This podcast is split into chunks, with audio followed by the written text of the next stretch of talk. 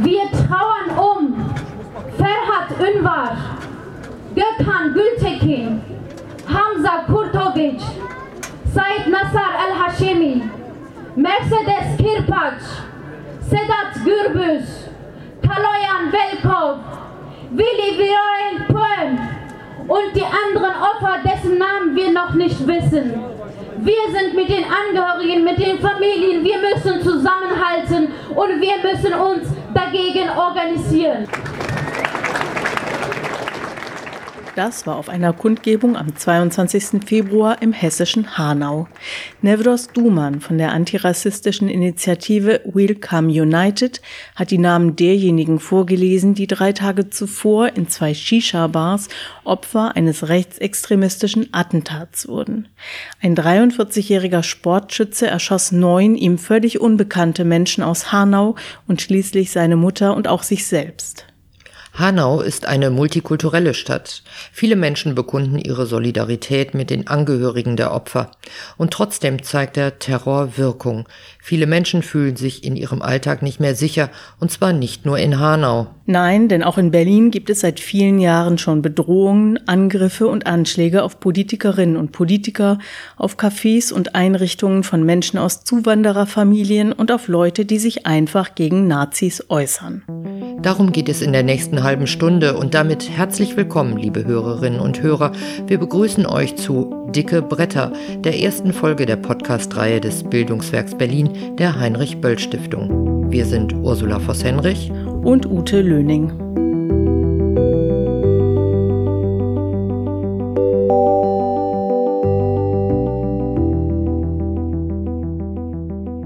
Ute, du hast in den letzten Wochen und Monaten viele Menschen getroffen, die entweder selbst das Ziel von Angriffen geworden sind oder die sich um Aufklärung kümmern oder sich gegen rechts engagieren.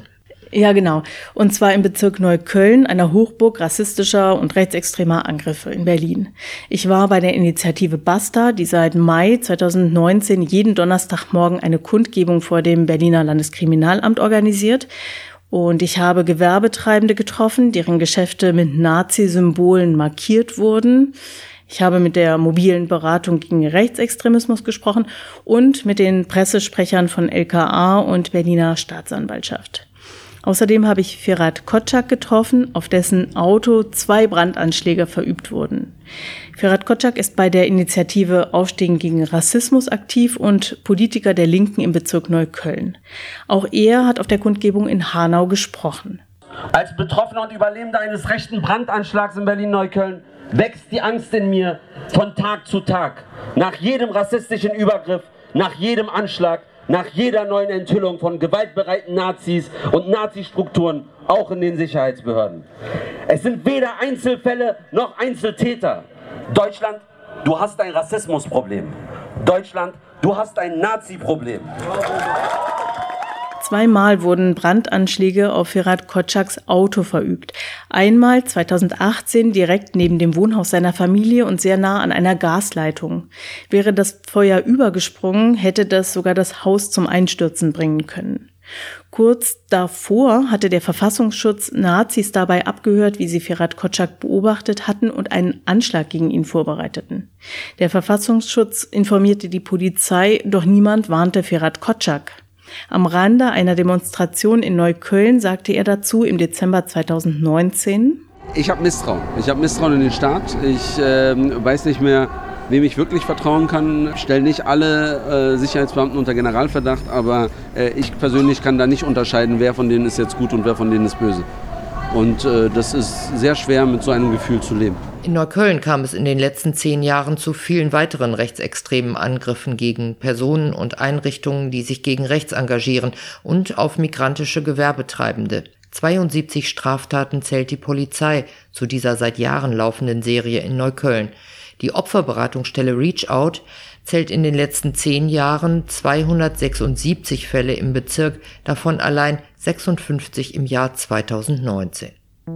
Aber hier erstmal ein Überblick, um welche Anschläge und Angriffe es eigentlich geht. 2009 bis 2012. Mehrere Brandanschläge und andere Angriffe auf Cafés, Parteieinrichtungen von Jusos und Linken, Galerien, Privatwohnungen in der Hufeisensiedlung und ein Jugendzentrum der Falken in Neukölln. In der Nacht vor einem dieser Anschläge hatten Kinder im Haus der Falken übernachtet. Es wurden keine Täter ermittelt, keine Anklage erhoben, kein Prozess eröffnet. 2012 Mord an Burak Bektasch. Der 22-jährige türkischstämmige Burak Bektasch wurde auf offener Straße erschossen. Motiv und Täter sind bis heute nicht ermittelt. 2015 Mord an Luke Holland. Der 31-jährige Brite Luke Holland wurde vor einer Bar von einem ihm offensichtlich völlig unbekannten Täter erschossen. Ein 63-jähriger Berliner wurde für diesen Mord zu elfeinhalb Jahren Haft verurteilt. Obwohl in dessen Wohnung Neonazi-Devotionalien gefunden wurden, wurde der Mord nicht als politisch motiviert oder als Hasskriminalität eingestuft. Beide Morde scheinen nach einem ähnlichen Schema abgelaufen zu sein. 2016 bis 2018 gezielte Morddrohungen, Stein- und Flaschenwürfe auf Fensterscheiben von Wohnungen und Läden, Brandanschläge auf Autos und Häuser, vor allem im Neuköllner Stadtteil Britz. Das Ziel engagierte Einzelpersonen, Buchhändler, die sich gegen rechts engagieren, Gewerkschafterinnen, Parteipolitikerinnen, Personen, die sich in der Flüchtlingshilfe engagieren. Ladenlokale, Cafés, ein Bauwagenplatz. Bei zwei tatverdächtigen Personen gab es Hausdurchsuchungen. Anklage wurde nicht erhoben. 2019 Nordneukölln. Angriffe auf von Migrantinnen betriebene Gewerbe in der Wildenbruchstraße und der Sonnenallee.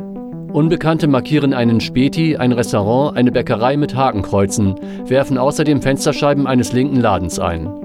Es wurden keine Täter ermittelt, keine Anklage erhoben, kein Prozess eröffnet.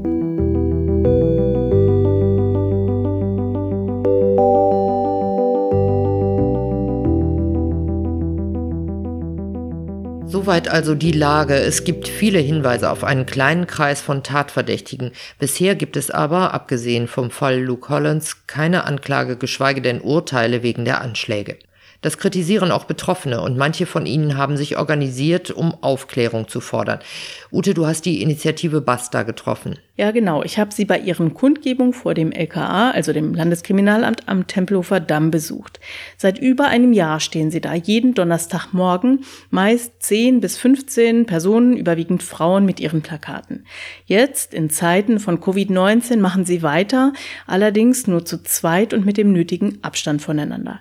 Christiane Schott, eine der Initiatorinnen, erklärt, warum sie da protestieren. Seit Mai letzten Jahres stehen wir hier Gegründet haben wir einfach uns, weil wir gesagt haben, diese ganzen Ermittlungserfolge bzw. was versprochen worden ist, ist nicht eingehalten worden. Es gibt keine Ermittlungserfolge. Sie selbst und ihre Familie waren Ziel rechtsextremer Angriffe. Es begann 2011 damit, dass NPD-Anhänger Parteiwerbung in den Briefkasten ihres Hauses in der Hufeisensiedlung stecken wollten. Es war NPD-Werbematerial. Und da ich ja gesehen habe, die waren ja mit mehreren Leuten unterwegs, sie haben das in der Hand gehabt. Und ich war da bei uns quasi im Vorgarten und die wollten da rein. Da habe ich sofort gesagt, das braune Zeug kommt bei mir nicht im Briefkasten. Und wir sind ja so Haus an Haus, das heißt ein anderer, der hat dann direkt im Nachbar das reingesteckt und dann ist es eskaliert verbal dort. Am nächsten Morgen hing außerdem ein NPD-Plakat direkt vor ihrem Haus. Christiane Schott erstattete Anzeige wegen Beleidigung und Bedrohung. Es folgten weitere Attacken und sie erstatteten jeweils wieder Anzeige. Dann Monate später ähm, haben sie unser Haus die Scheiben eingeworfen. Das war dann Sachbeschädigung. Es war eigentlich bei jeder Anzeige Sachbeschädigung. Das habe ich sowieso von Anfang an nie verstanden. Also diese Einordnung. Als die uns den Molly an die Fenster geworfen haben, da ist dann auch gesagt worden, ja, wir haben Glück gehabt, dass wir zu der Zeit schon mit Gitter gelebt haben vor den Fenstern. Ansonsten wäre das dann reingeflogen und unser Haus hätte gebrannt. Sachbeschädigung. Längst wurden die strafrechtlichen Ermittlungen eingestellt, ohne Anklage zu erheben. Schwer zu fassen für die Initiative Basta, zumal Christiane Schott und wohl auch dem LKA einige der mutmaßlichen Täter aus der Umgebung der Hufeisensiedlung bekannt sind. Es muss jemand bei den Anschlägen dabei gewesen sein, der sich da auskennt, weil wir ja so viele Wirtschaftswege haben. Und das ist ja immer abgestritten worden. Wir haben gesagt, es muss jemand sein, der sich da auskennt, der die Steine da auch ausgegraben hat. Ja? Die Steine, die sie benutzt haben, um uns die Fenster einzuwerfen.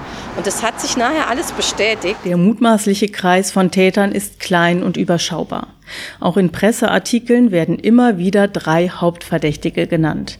Dabei geht es um Sebastian T., ein früheres NPD-Mitglied, und um Thilo P., einen Ex-AfD-Bezirkspolitiker, beide aus der näheren Umgebung der Hufeisensiedlung und inzwischen auch um Julian B., Basta setzt sich dafür ein, dass die Ermittlungen in diesem und auch in anderen Fällen rechtsextremer Angriffe in Neukölln wieder aufgenommen werden.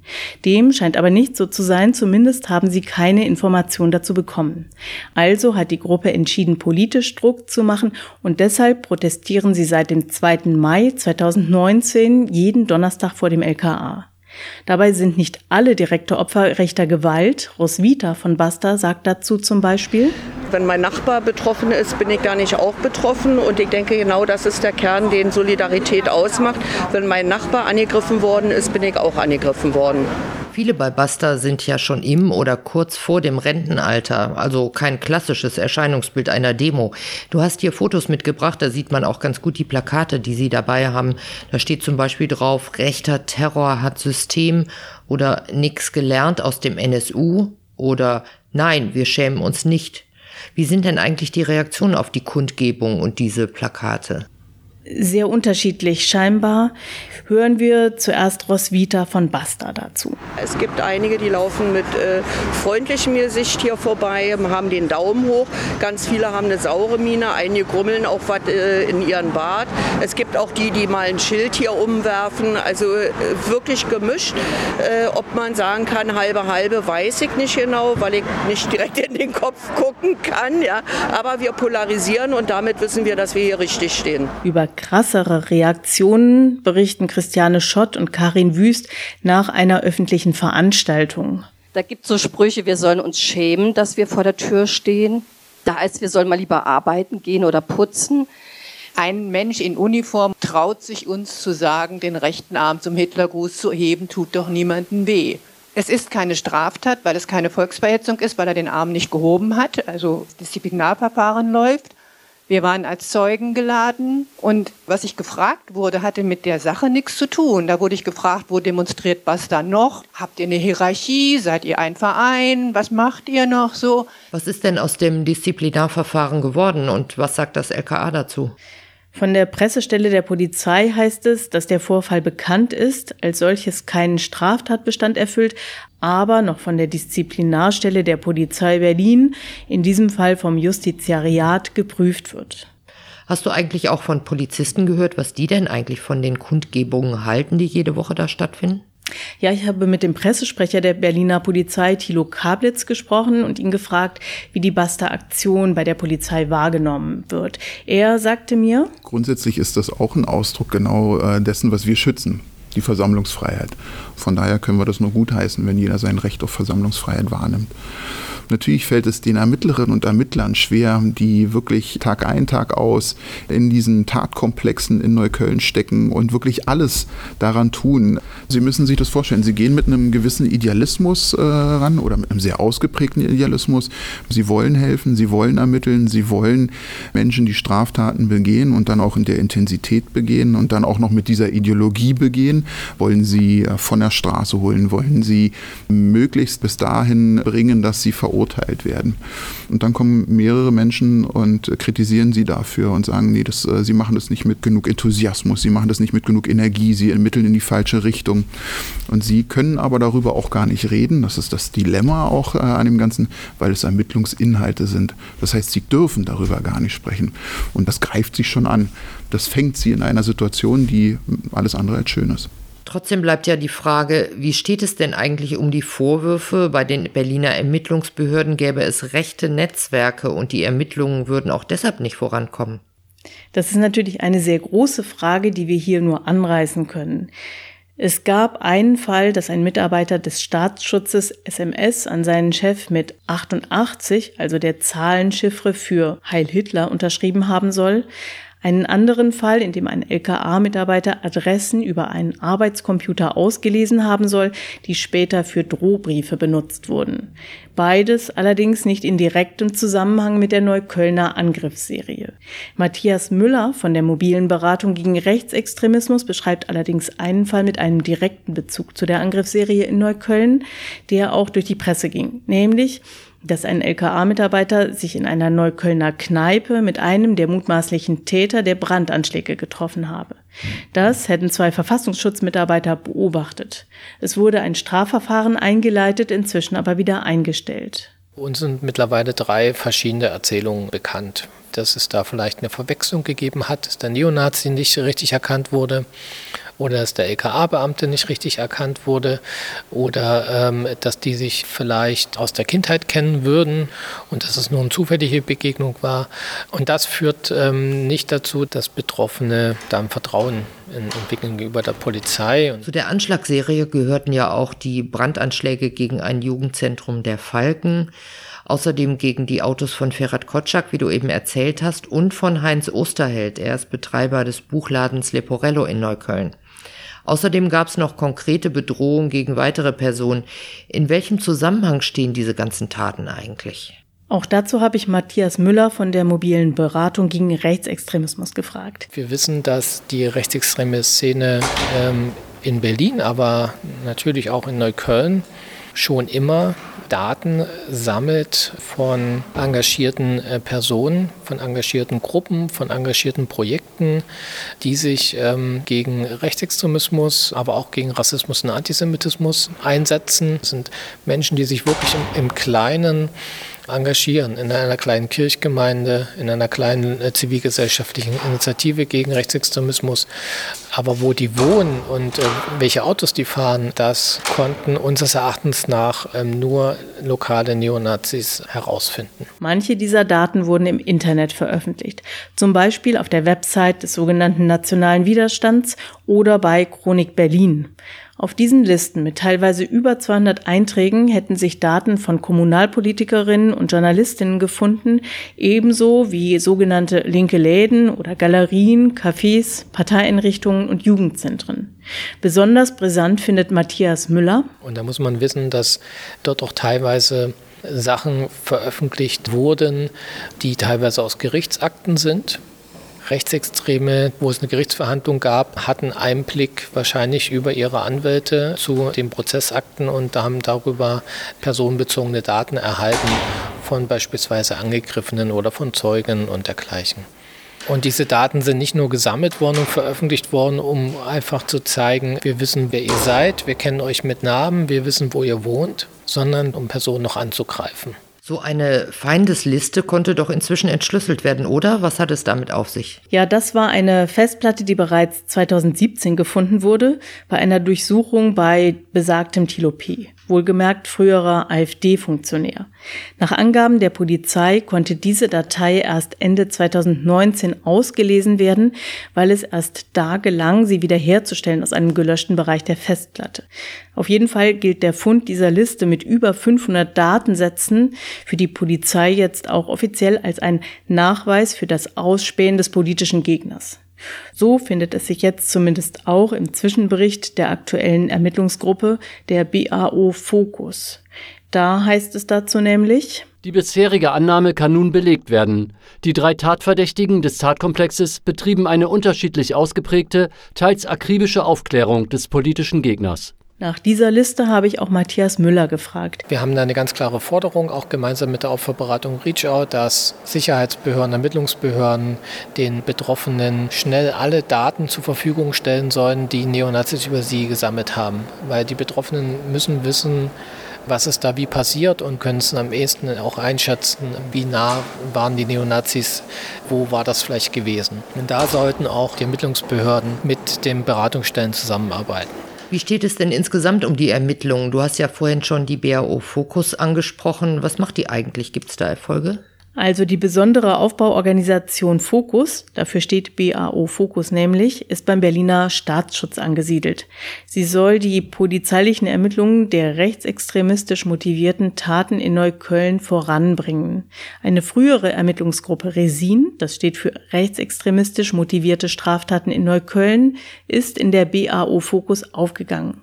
Der Sprecher der Berliner Polizei Thilo Kablitz sagte mir dazu, Die Mitarbeiterinnen und Mitarbeiter gibt es natürlich nach wie vor und die bringen das Wissen, das sie haben, natürlich mit ein in die BAO-Fokus. Nichtsdestotrotz hat die BAO-Fokus mehrere unterschiedliche Bereiche, die sich um Altfälle kümmern, die das Ganze nochmal detaillierter betrachtet, um eben Facetten, die womöglich außer Acht gelassen wurden, nochmal zu bearbeiten. Inzwischen stuft die Polizei neun weitere Brandstiftungen aus Neukölln, die früher nicht als politisch motiviert geführt wurden, doch in den Bereich politisch motivierter Kriminalität ein.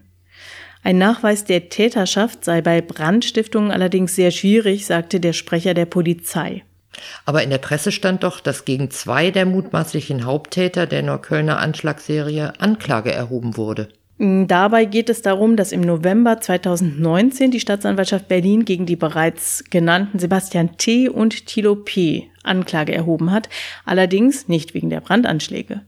Diese aktuelle Anklage lautet auf Sachbeschädigung und Verwendung von Nazi-Symbolen und geht darauf zurück, dass die beiden Männer im August 2017 dabei beobachtet wurden, wie sie mal wieder in Südneukölln Nazi-Parolen gesprüht und NPD und AfD Aufkleber geklebt hatten. So erklärte mir das zumindest der Sprecher der Staatsanwaltschaft Martin Steltner. Gibt es denn eigentlich neue Erkenntnisse zu dem Mord an Burak Bektasch? Zu dem Mord an Burak Bektasch sagt Steltner, es werde weiter ermittelt, aber es gäbe keine konkreten Anhaltspunkte. Es lasse sich keine Verbindung zum Fall des Mordes an Luke Holland nachweisen und ein rechtsextremer Hintergrund sei zwar nicht auszuschließen, aber auch nicht nachzuweisen. Also insgesamt doch sehr ernüchternde Ergebnisse. Hat es denn in den letzten Monaten weitere Angriffe gegeben eigentlich? Es gab doch diesen Brand in einem Neuköllner Wohnhaus im Dezember. Was hat es damit auf sich?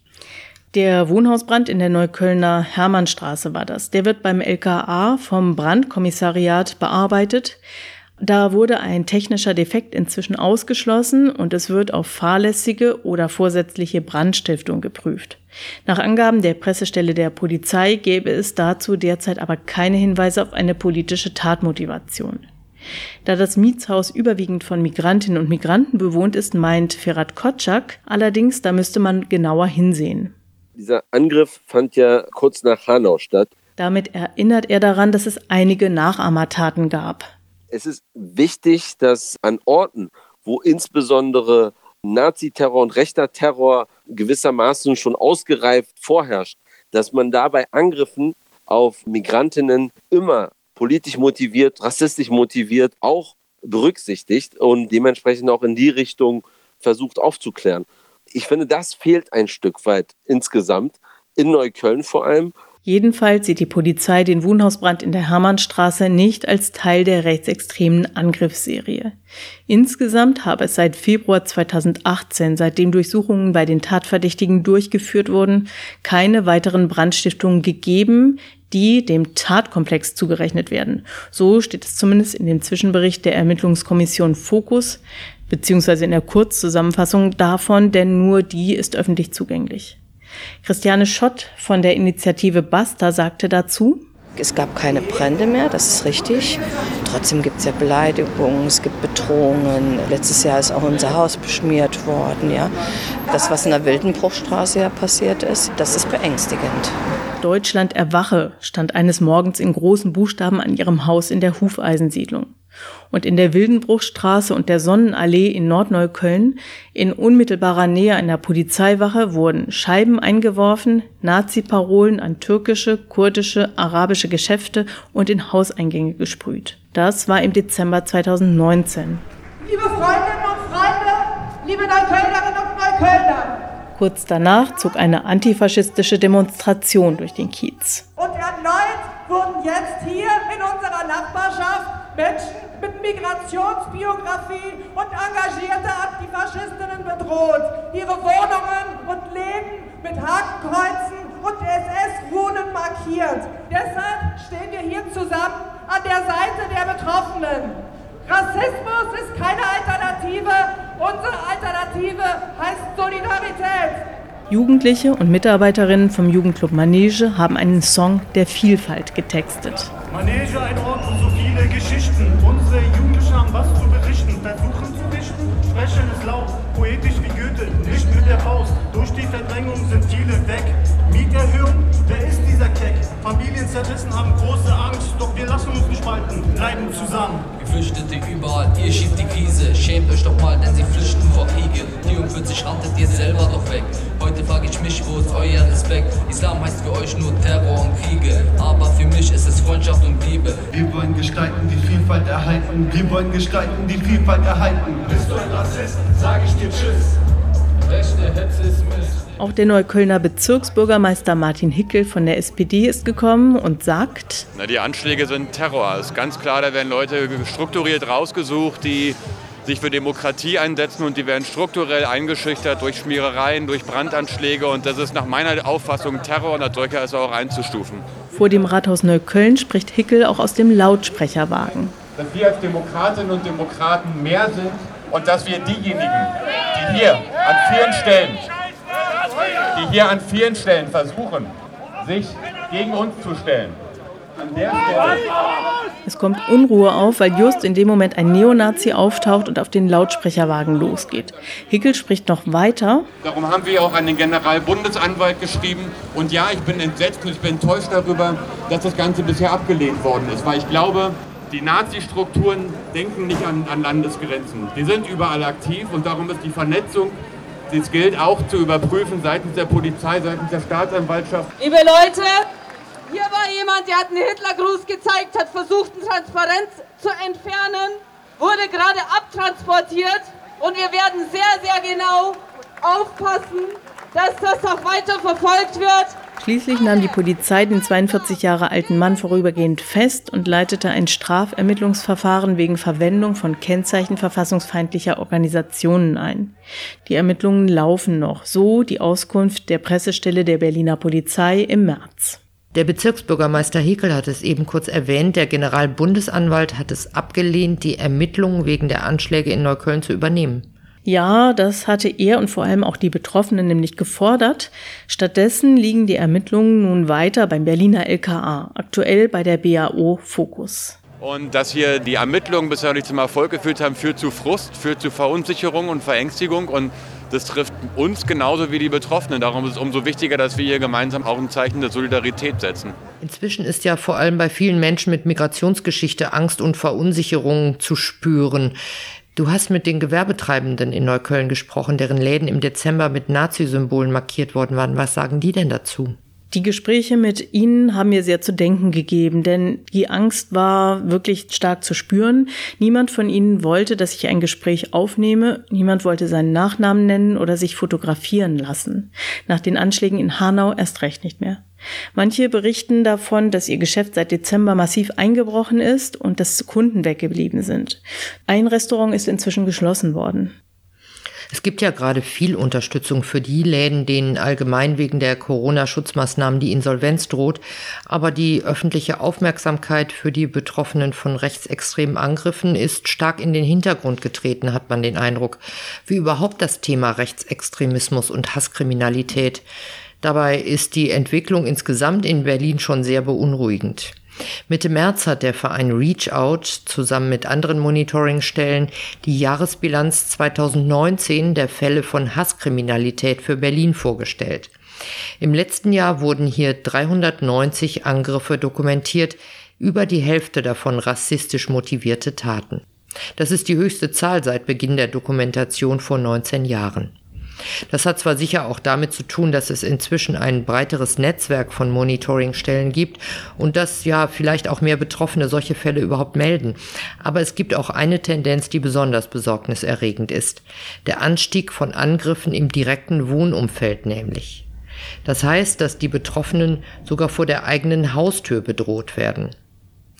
Dass die Täter sich offenbar so sicher fühlen, das könnte auch mit den schleppenden Ermittlungen der Polizei zu tun haben, wie etwa bei der Anschlagsserie in Neukölln. Das ist jedenfalls das Ergebnis der Dokumentation von Reach Out.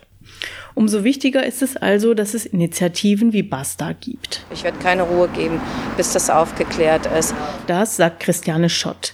Mit ihren Mitstreiterinnen von Basta steht sie immer noch jeden Donnerstag vor dem LKA. Nazis in Neukölln ein ziemlich dickes Brett, das da zu bohren ist.